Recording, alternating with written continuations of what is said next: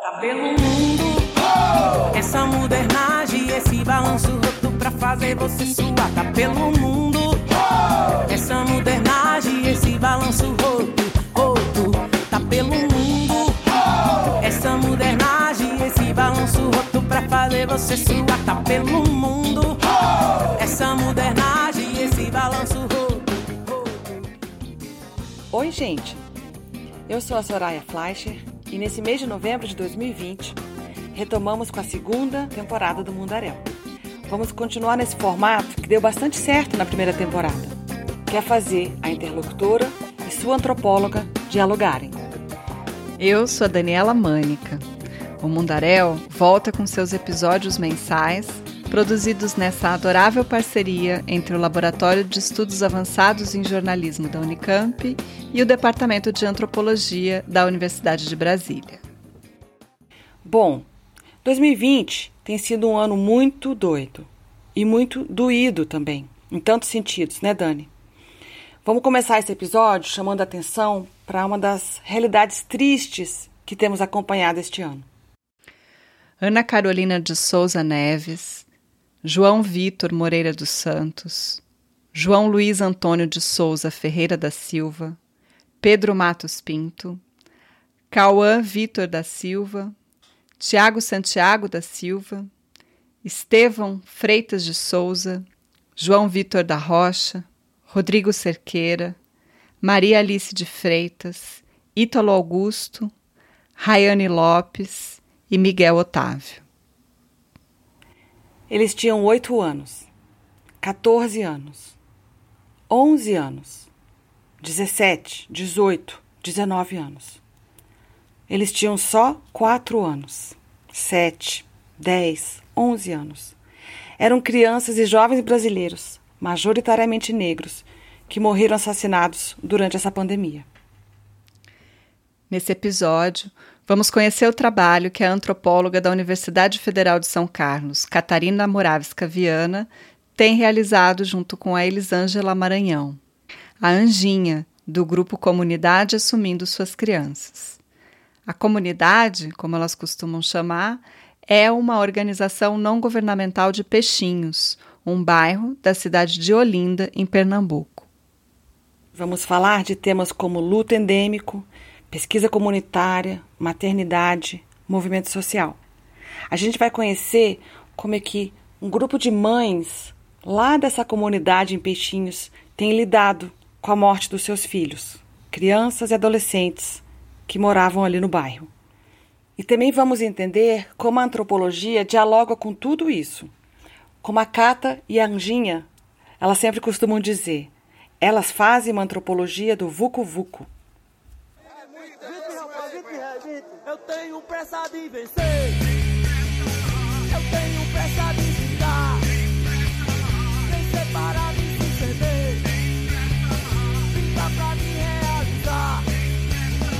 Eu tenho pressa de vencer. Eu li grande parte do livro Mães da Saudade. É muito, muito bacana. E tem uma expressão ali que vocês usam que eu queria que vocês apresentassem para o público. O que, que significa? Vocês falam, peixinhos sofrem de luto endêmico. Então eu queria que vocês começassem dessa expressão, explicando o que, que é luto endêmico, o que, que peixinhos vivem nesse sentido, e depois encaminhando para nos explicar por que, que vocês desenharam a pesquisa e, e desse jeito comunitário. Então, assim, falar do início, né? Assim, é, é, esse projeto, assim, é, quando a gente fala de pesquisa com comunidade para a comunidade, dentro do projeto Mais da Saudade, a gente queria, a gente tem esses dois focos, né? Os jovens e as mães, né? E a gente sempre numa indagação sobre esse luto endêmico, né? O que é que vamos fazer sobre a violência aqui em Peixinhos? Já que nós tínhamos mais de 300 jovens, né? A, desde 2012 mortos, assassinados dentro do nosso bairro. E sempre isso é um cotidiano, é uma coisa cotidiana do nosso bairro de Peixinhos. O projeto, ele, ele a gente consolidou esse grupo, né, porque é, é de comunidade para comunidade, a gente conseguiu consolidar esse grupo mais foi muito foi um desafio muito grande porque a gente juntou mães que passaram pela mesma dor, pelos mesmos traumas, mas a gente conseguiu é, construir uma relação onde elas estivessem juntas, se fortalecendo, mesmo todas com, com esse, esse trauma de perder um filho assassinado, que é, é uma coisa absurdamente terrível, assim, estrangulador para a vida dessas mulheres. Essa ideia de uma pesquisa comunitária lembra de uma vez a gente estava uma das discussões, né, que a gente teve, que foi a pergunta: é, afinal, isso vai ser uma pesquisa colaborativa ou uma pesquisa porque o tempo todo vocês falavam disso, né? Que era é comunitária, é comunitária. A gente fez a pesquisa em 2014, que foi, foi uma pesquisa que a gente sempre a gente está pensando como a gente vai trazer a nossa comunidade para é, aprofundar as, as, as, as raiz, a raiz da violência, né? E o projeto da Saudade nos permite a gente fazer isso. E a pesquisa de 2014 foi muito importante, porque a gente, a gente entrevistou quase 200, não foi, Catarina?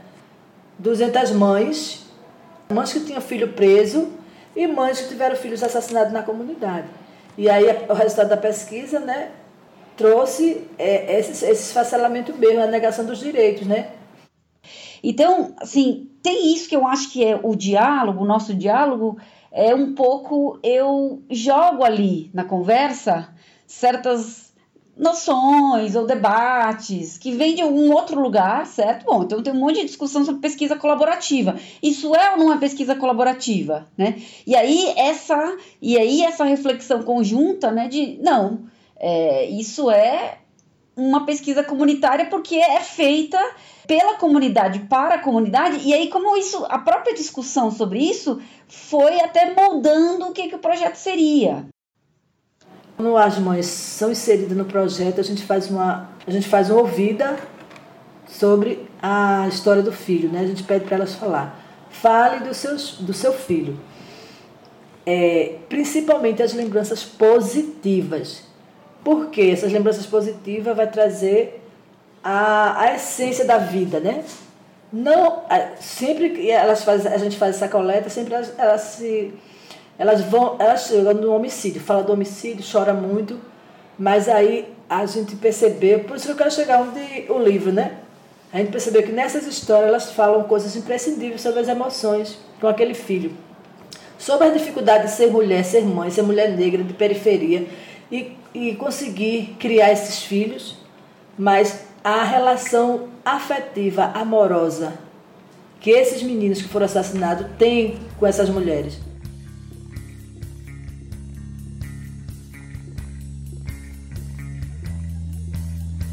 Bom, o tempo todo as mães falando de dor, de dor, de dor. E aí o, o que o, né, o, o meu, vamos dizer, o, o, o meu lado aí no, no, diálogo é, ó, vou trazer essa, essa imagem que é externa, né? Sabe, que vem de um outro lugar.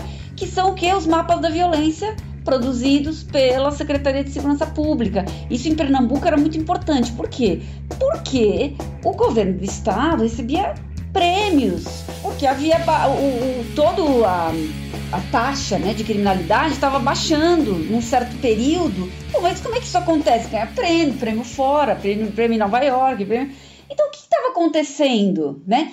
O que aconteceu foi que o governo de Pernambuco é, investiu muito dinheiro é, no, no, na, na, área que eles chamam de na área de inteligência, né, de produção de dados.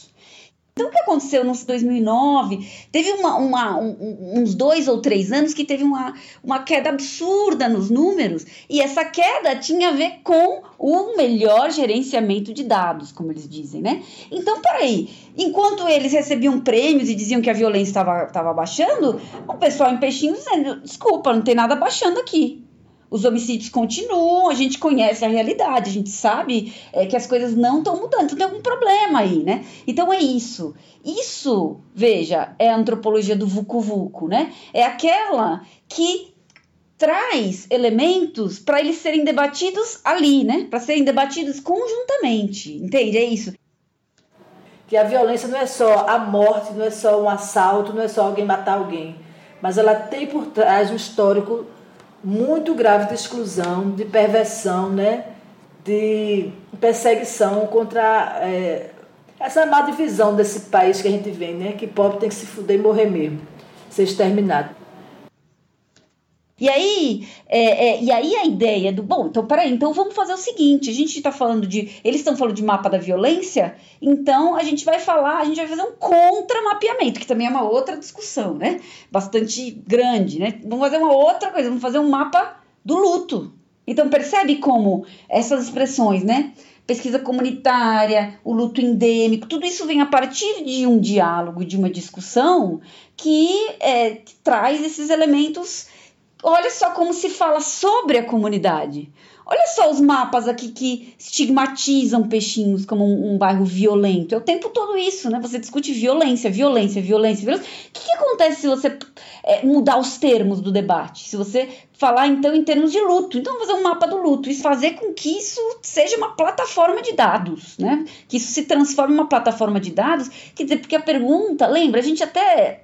A gente faz, fez oficinas, não é? De fazer... Como é que faz... É, árvores genealógicas com os jovens. A gente ia para as casas enquanto a mãe ia falando, não sei o que, porque a ideia é como é que você, você desenha uma árvore e mostra a quantidade de pessoas que, que foram assassinadas. Porque a grande questão é que se a segurança pública fica tentando conter os números, a duplicação né, dos mortos, dos corpos, o que acontece é que nas casas é, é, essas pessoas, elas, ou esses mortos, eles aparecem mais do que uma casa, porque ele é primo em uma, ele é neto em outra, ele é amigo em outra. Não, peraí. Então você tem uma proliferação. Percebe como eles vão proliferando? Então a gente o tempo todo fica discutindo como é que a gente pode mostrar isso de, maneira, né, de imagens e como é que a gente pode é, até tentar aliar tecnologias para isso, né?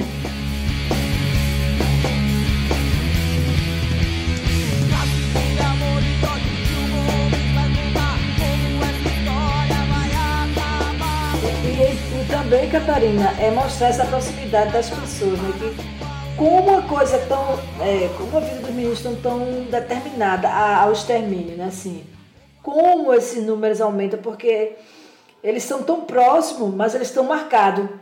Né? A, gente, a, gente costuma dizer que os meninos já nascem predestinados, a maioria, né, no caso, né, quem nasce nessas cinco áreas desse, do bairro de Peixinhos, nasce praticamente com a condenação, né? Você nasce com seus direitos todos negados, direitos básicos para ter uma vida digna.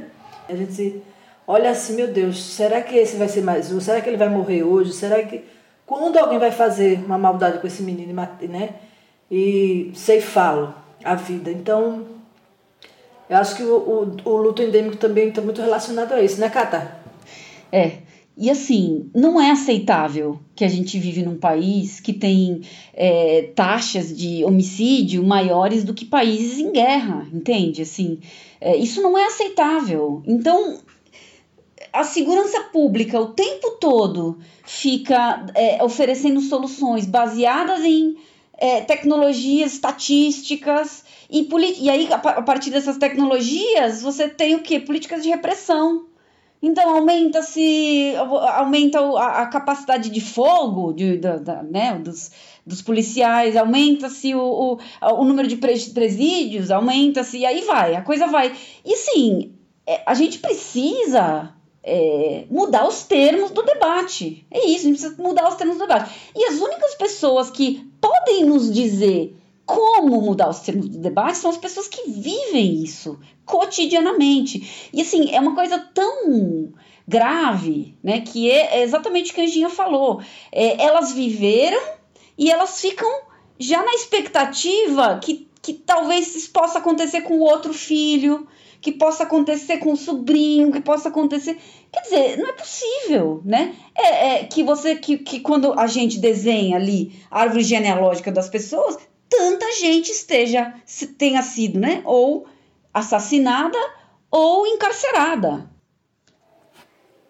É, essa questão de ser comunidade para a comunidade é porque a gente sempre, quando faz, desenvolve um trabalho, gente com as mães, com o projeto, a gente exige, é uma exigência mesmo, que as pessoas conheçam peixinhos.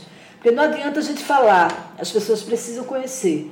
E conhecer é que vai dar essa essa, essa ligação mais real sobre a vida e sobre o que a gente quer, né? Como é que a gente pode fazer com que as tecnologias se coloquem a serviço das comunidades, né? Para resolver um problema que uh, afeta diretamente ou essas áreas mais é, vulneráveis lá em Peixinho, é, mas que no limite nos afeta como nação, né? Nos afeta assim, é um problema que a gente precisa enfrentar juntos.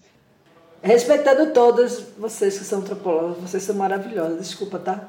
Mas é, Catarina é, é, é punk. Só me explica aí o que, que é isso aí, Anjinha, de antropóloga punk. Por que, que a Catarina é uma antropóloga punk? Assim, tem uma história aqui, né, de, de, dos grupos de jovens de banda de rock, que eram as bandas punk, né? E as bandas punk que trouxeram a, incidência da discussão sobre política da juventude no bairro de Peixinhos. Então é punk rock hardcore, é da base. Aí essa, essas bandas punk traziam um caixinha, traziam um microfone velho, traziam tudo, faziam rock na rua. Então essas bandas punk fizeram muito esses jovens, né, a juventude na minha época, a refletir sobre a política, sobre os direitos, né? Sobre essa questão da escravidão mental. Esses meninos, eles tinham um, poder de, de fazer com que as, as meninas refletissem dançando rock punk, e por isso que é punk rock. É o hardcore. Essa, esse, essa história de, desses jovens na comunidade é, foi imprescindível. Aí tem a banda dos devotos, que é de, do nosso amigo Canibal. Então, essa essa base das comunidades de banda de rock foi fundamental. As pessoas esquecem muito essa história, mas foi fundamental para a incidência da, da, da, da autonomia da juventude, né? De se mostrar quem, quem é e lutar pelos seus direitos. É por isso que eu digo, é punk rock. é punk.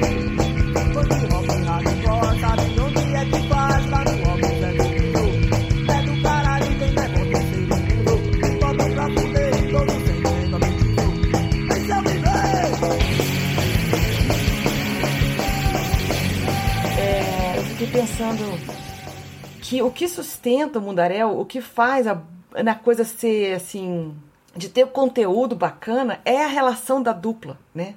E também a nossa relação, são as duas duplas, mas que vem da relação delas, né?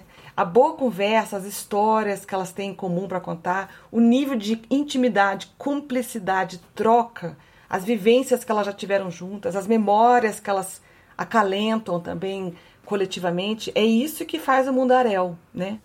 É. Sim, acho que tem tudo a ver a gente falar disso. Eu fico sempre pensando nisso, assim, na minha pesquisa de doutorado, na pesquisa de pessoas que, que não têm essa essa parceria, né? Uma pesquisa com quem, com um grupo que, com o qual você não se identifica, com o qual você não tem, não consegue estabelecer esse tipo de aliança, né?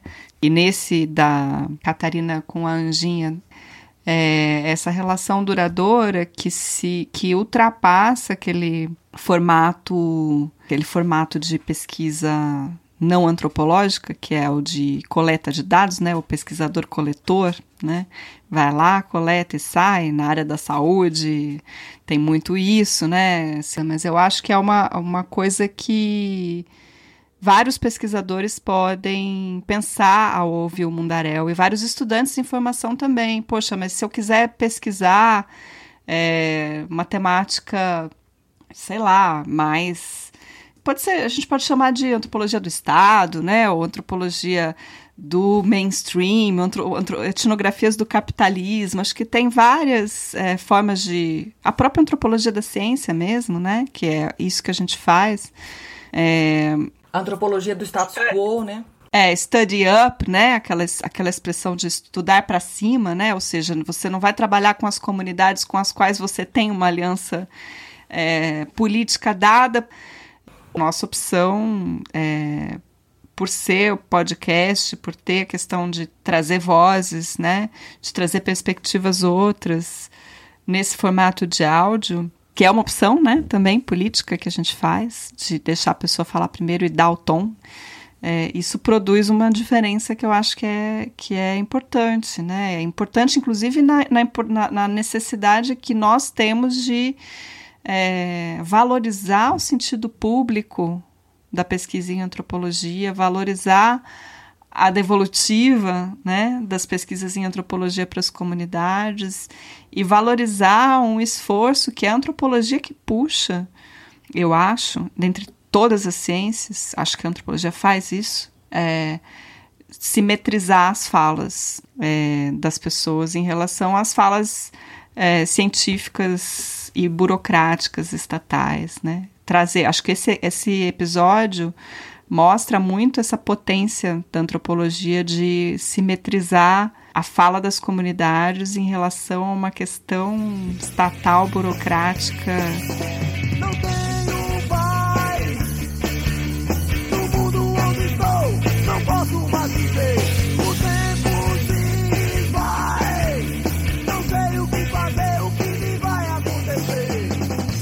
Eu acho que esse mapa, mapa genealógico do luto é uma forma de escrita, né?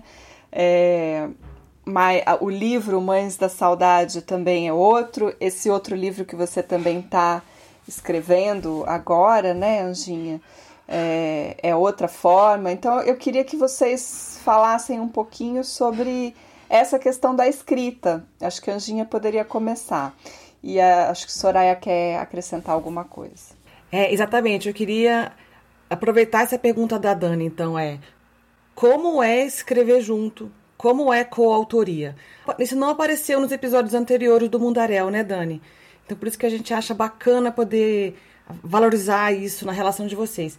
Ela começou a fazer uma pesquisa, eu lembro, sobre a CAFOD, que foi fantástico, foi o livro que ela lançou depois. CAFOD é a Agência Católica da Inglaterra e País de Gales. Em, em inglês é Catholic Agency for Overseas Development, C-A-F-O-D. O livro se chama Os Enleios da Tarrafa. É um, é, uma, é, um, é um título meio esquisito, você fala, mas o que está tá falando? Mas é, a CAFOD financiava um projeto que se chamava Projeto Tarrafa por isso. Então eu estava etnografando uma rede, né? Então, é etnografia de um projeto de cooperação internacional entre organizações não governamentais. É isso. E aquele livro foi bem interessante, porque além de ter coisas importantes dos educadores, que foi muito enfatizado nesse livro, né? as coisas peculiares de cada grupo, o nome das pessoas. Aquilo ali foi tão bonito. Poxa, uma pessoa escrever sobre. Ah, Cada pessoa né, na sua ação, na sua atuação, no seu grupo, na sua comunidade, que coisa bonita. E aí a gente foi se aproximando, se aproximando, a gente começou a escrever, como eu falei para vocês, né? Mas o Monte da Saudade já é outra, foi outro desdobramento em cima do que a gente venha vivenciando, né? Ao longo desses mais de 20 anos. Aí o projeto Mães da Saudade também surgiu desse comprometimento nosso, né? E foi, foi ela foi a pessoa principal, porque a gente escreveu junto. Escrevemos juntas, né? É, e, e, eu acho que, assim, no começo, é, eu, eu assumi um papel muito de editora, né? Então, no começo, isso, isso de aguçar a memória tem a ver com o nosso diálogo também, né, Ginha? Essa coisa que você falou, eu faço perguntas, né? Estou sempre fazendo perguntas. Então, tem isso de aguçar a memória no, no nosso diálogo. É, então, no começo, era algo que a Anjinha me mandava um texto, né? Que era um texto, assim, é, às vezes até a gente gravava, né? né? Então, tinha isso de que eu, eu tinha esse papel de editora, vamos dizer assim, né? É, depois, eu acho que a coisa começou a mudar, né? É, quando eu, eu, lembro uma vez que eu estava aí no, no São João e eu lembro que o Erivan, ele estava fazendo palhoção. Sabe, ele estava fazendo com, aquela, com aquelas folhas e trançando assim, né? E eu fiquei assim, eu olhava para aquilo e pensava, mas isso é uma coisa, quer dizer, parece tão simples, mas você precisa ter uma certa técnica, um certo domínio, uma familiaridade com aquilo. A escrita tem isso também, né? Ela tem uma é, um tempo, né? Uma prática, uma familiarização, uma familiaridade. Você vai se tornando cada vez mais uma, uma prática mais familiar. É, e eu acho que isso foi acontecendo, né? Então, se no começo eu era editora, depois a Anjinha passou é, já a escrever, não é? E aí, assim, de, e aí o meu, o, o meu lugar era diferente, era de dar dicas, né? Olha só, olha só como essa palavra está se repetindo, né? Sabe, nesse sentido de, é, de, de, desenvolver mesmo essa técnica, né? E aí, é, eu acho que a gente está nesse momento, né, Anginha, que você está mais um, livre. Eu sempre tive muita dificuldade de escrever, né? Assim, a gente, ao longo do tempo, e Catarina despertou isso em mim. Eu, eu precisava escrever sobre a minha história, um pouco sobre a minha relação com as crianças, né? Como começou tudo isso, né? E a riqueza que, eu me tor que o meu trabalho se tornou a partir dessa, dessa experiência com a comunidade, principalmente com as crianças. E aí, é, a gente foi, eu, eu, tudo que eu escrevi, ela dizia, mas está muito bom, Anjinha, está incrível. E eu, eu ficava com vergonha de mostrar ela, que eu disse, ai meu Deus, será que não, não é? Mas menina, como foi que você conseguiu escrever isso? Como é que você consegue ter essa memória? E esse aguçar da memória foi que é, me tornou, me, me, me instigou, me, me inspirou a escrever mais, né? Você vê essa discussão da coautoria é difícil, né? Ela é difícil porque um, no limite essa é uma técnica é, que é a técnica que eu, né? Que eu, eu tenho familiaridade com essa técnica um, e eu acho que era isso. No começo era uma coautoria, mas que pendia mais para o trabalho mais pesado, vamos dizer assim, né? De ir lá, mexer no texto, nas palavras, era meu. É, agora eu acho que a coisa está mudando. Não sei se, o que, que você acha, Anjinha, né? Agora a Anjinha ela tá é, bastante escrevendo muito, né? É, e eu o que eu faço é comentar. Agora eu faço comentários, né? Não é isso, Anjinha? Eu acho que não era editora, não. Você era aquela pessoa como sabe como educador ele dá ele dá oportunidade. Ele, ele aliás, ele quando ele diz, ele não, eu não sou educador, não sou professor, eu sou mediador né? Eu estou mediando um processo já está dentro de você que você pode melhorar, que você pode, entendeu? Mas não é editora não, viu? Que é editora lá, não concordo não. oh, mas, Edinha, eu acho mais bonito mesmo essa ideia da, do educador. E no final das contas, se eu faço como educadora, eu só posso ter aprendido da melhor educadora popular de Pernambuco, que é a Anjinha. Eu acho que você foi isso. Você é isso, entendeu? É, é esse, esse educador que facilita esse processo de, de mediação para que as pessoas, no meu caso, né, eu, né, que sempre tive muita dificuldade na escrita, de escrever sobre, sobre, essas, sobre essas coisas que a gente vai vivendo, né, que é importante, né, a gente escrever, registrar. É isso. É, então, assim, para uma pesquisa específica, isso se faz, é isso, você vai, você vai estabelecendo esses, essas relações, esses vínculos. A questão é, é com quem que esse vínculo se mantém por décadas. Né? Aí, aí que eu acho que é, o, é, a, nossa, é a nossa relação, né, Anjinha? Que, é, eu acho que eu e a Anjinha a gente se encontra na política e na diferença.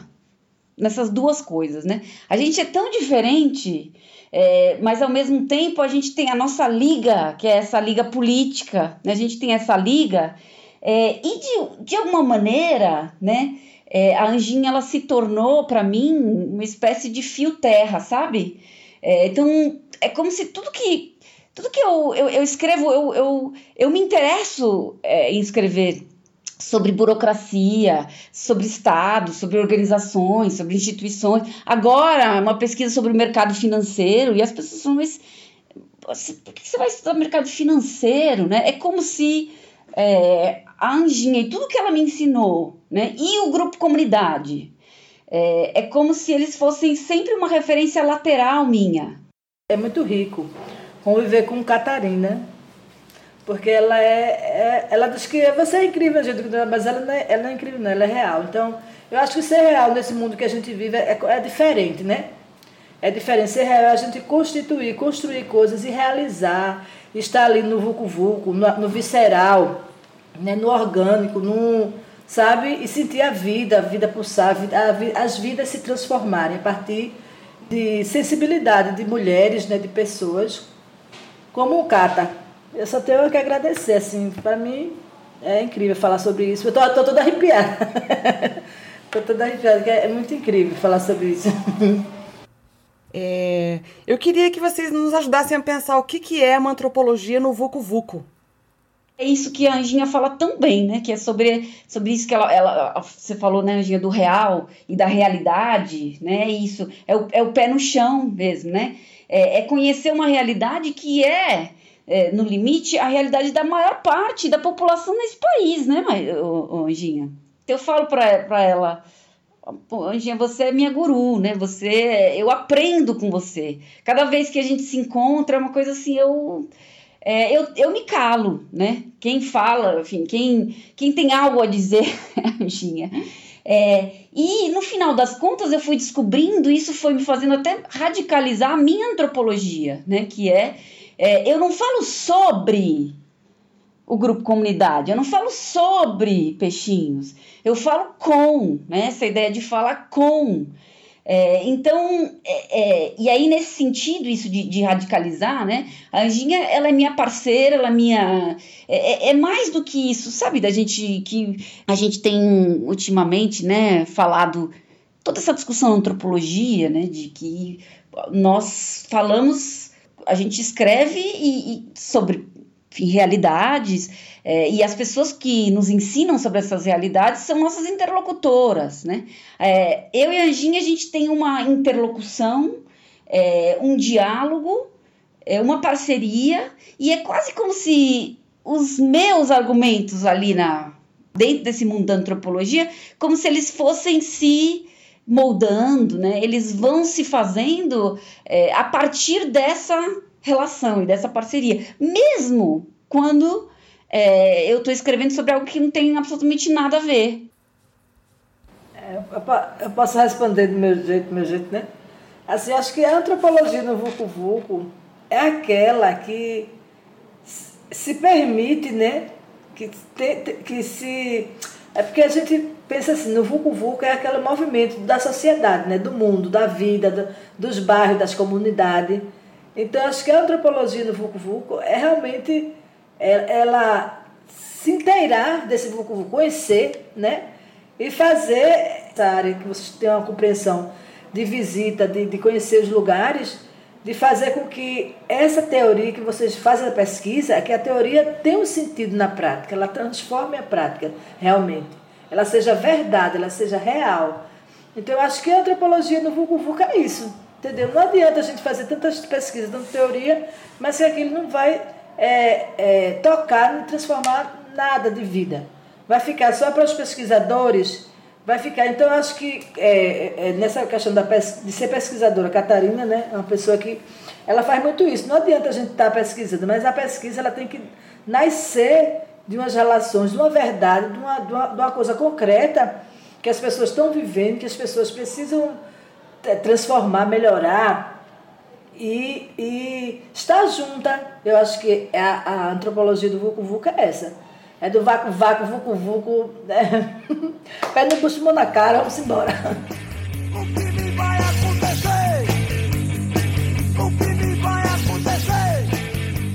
Na capa do livro e ao longo do livro, para fazer, fazer a separação dos capítulos, vocês usam uma imagem de planta que é o inhame. Então eu queria que vocês pudessem aproveitar para descrever para as ouvintes por que o inhame, é, que lugar o inhame tem em Pernambuco, né? É, na minha casa tinha um tanquinho quebrado. Aí eu juntava areia e lá eu botava casca de todo tipo de verdura, de, de tomate, cenoura, tudo. E inhame, né? Eu sempre cortava o inhame, porque tira a cabecinha dele. Aí, de repente, ele já jogado lá começou a crescer, crescer, mas ele ficou tão lindo. E eu comecei a refletir, olhando para aquele inhame, para aquela cabecinha de inhame. Eu digo, meu Deus do céu. Aí Catarina, a gente estava terminando de fazer, não foi a, a questão da ilustração do livro. Não foi Catar. Eu perguntei, Anjinha, é, que, que, que, que você quer né, na, na, na capa do seu livro? É, um livro sobre dor, sobre luto, e aí ela só me respondeu um nhame. Eu falei, como assim um nhame? Eu não entendi. Falei, não, não dá um nhame? O que, que tem a ver? E aí ela deu essa explicação incrível, né? E, e foi tão incrível que, sabe, que essa imagem é, e essa fala da Anjinha, ela foi a, foi a inspiração é, para a criação desse instituto, o, o IMOE, o Instituto Mulheres e Economia.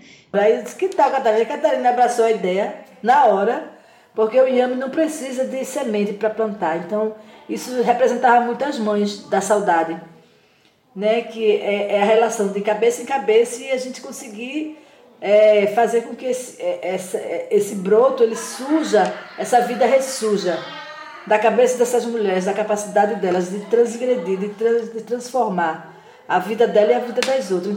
É, que é isso, quer dizer, como é que você pode.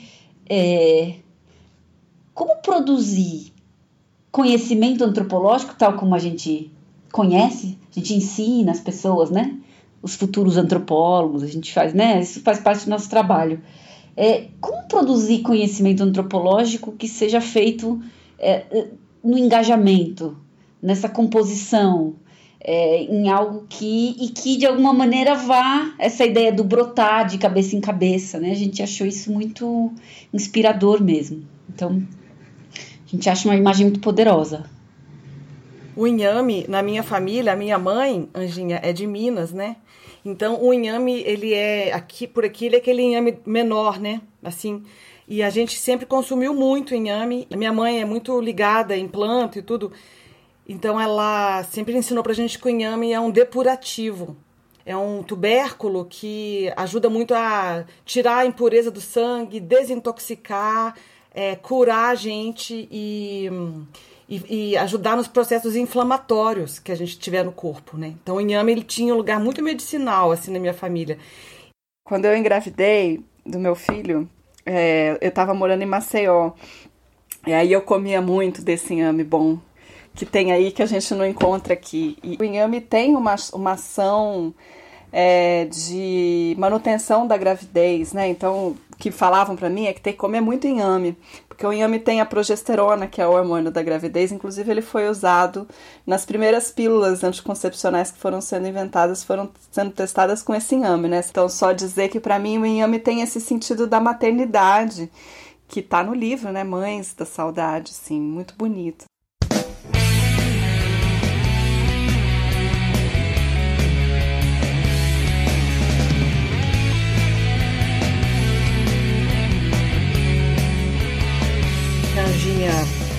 Ela em alguns momentos ela fala para nós que ela teve um processo de escolarização é, que ela considera muito frágil. Ela se coloca, está escrevendo um livro novo sobre isso, inclusive, como educadora popular.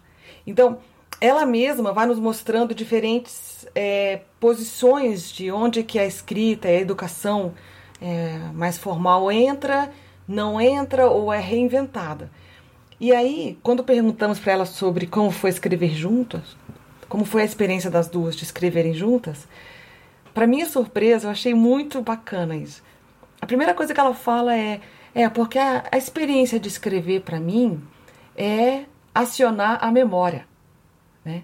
Esse trabalho de narrar a vida dos filhos, mas ressaltando os pontos bons. É, isso achei legal ela contar. Mas é esse trabalho, conforme ela, elas contam ali no livro, é, era feito numa roda de conversa. E aí elas ficavam passando uma batata doce, né? É, de uma para outra. E cada pessoa que pegava ali a batata doce, que é um outro tubérculo, né? Para além do inhame, sobre o qual a gente falou também elas iam passando a batata de uma para outra e quem recebia a batata contava sobre o seu próprio filho, né? E elas falam no livro que muitas mães, e, a, e acho que a Anjinha recupera isso na, na entrevista hoje, né, na conversa, como vem o choro, né? O choro, a emoção do luto, da perda, volta, né? E acho que isso é muito amplo esse, esse exercício, porque ele é ao mesmo tempo meio psicanalítico, meio terapêutico, meio político, meio. É, tudo isso junto, antropológico, né? É, porque é ouvir, é, contar, falar de novo sobre o próprio filho, sobre a perda do filho, sobre a dor, mas ao mesmo tempo sobre o quanto ele era lindo e bom e amoroso e presente e as condições que foram transformando essa criança num, numa vida matável, né? Mas para mim isso é fundamental. Eu acho que fundamental numa ação antropológica feminista, né? Que é recuperar essa, a importância dos afetos e das emoções para produzir transformações. Outra coisa é como a Anjinha revê o termo incrível. A Catarina usa a palavra incrível muitas vezes. É a forma dela adjetivar o que a surpreende, os pensamentos que a pegam de surpresa, que tem que fazer ela pensar, né? Acho que é a categoria de estranhamento, espanto e enamoramento que ela tem, assim, pelo campo. E Anjinha, ela brinca com essa categoria do incrível, trazendo pro, pro chão de novo. Não, a Catarina, ela não é incrível, ela é real. E eu achei muito bacana isso. E daí vem toda aquela discussão da antropologia do Vucu Vucu. Achei massa. E eu não quero ficar explicando o que, que elas falaram, porque eu acho que elas explicaram super bem. Eu só queria pontuar. Acho que quando a gente pontua no miolo ou então no fechamento, a gente também tá, tipo, passando uma caneta de marca-texto, né? Tipo, presta atenção nisso, isso é muito importante, né? Que bonito tudo isso. O Mundaréu tem ajudado muito a perceber tantas formas de fazer antropologia, de fazer pesquisa e também de escrever. Achei muito bacana a gente fazer um episódio que falamos tanto de tantas formas de escrever junto. E de encontrar uma forma de dialogar e de escrever que faça sentido para os dois lados, para a antropologia e para as interlocutoras. A Catarina e a Anjinha estão as duas fazendo ciência, uma forma de contraciência, ou até uma guerrilha científica, se vocês quiserem. Mas estão fazendo isso com o pé no chão, fazendo uma antropologia do Vucu Vucu. Então, massa, simbora, como diz a Anjinha, simbora nessa segunda temporada. A gente agradece toda a equipe do Mundaréu nossas estudantes aqui de Brasília e também as estudantes lá de Campinas. A gente agradece aos nossos financiadores, a Universidade de Brasília, a Universidade Estadual de Campinas. E a gente quer agradecer também as nossas convidadas desse episódio. Quem quiser saber mais sobre elas e também sobre as músicas dos devotos, é só conferir na nossa página mundarel.labjor.unicamp.br. Inclusive, Dani, o Canibal, que é o vocalista dessa banda, né? Devotos, que é lá do Recife, ele lançou um livro chamado Música para o Povo que Não Ouve. Lá no nosso site tem o link certinho da editora, o valor do livro, como é que compra, para vocês todos conhecerem. E a gente quer agradecer também a Ellen Oléria, que nos cedeu essa música maravilhosa, Modernagem, que vai embalar o Mundaréu na segunda temporada. Então é isso, gente. Até mês que vem. Até dezembro, pessoal. Tchau. Tá pelo mundo essa modernagem, esse balanço roto pra fazer você suar. Tá pelo mundo essa modernagem, esse balanço roto, roto. Tá pelo mundo essa modernagem, esse balanço roto pra fazer você suar. Tá pelo mundo.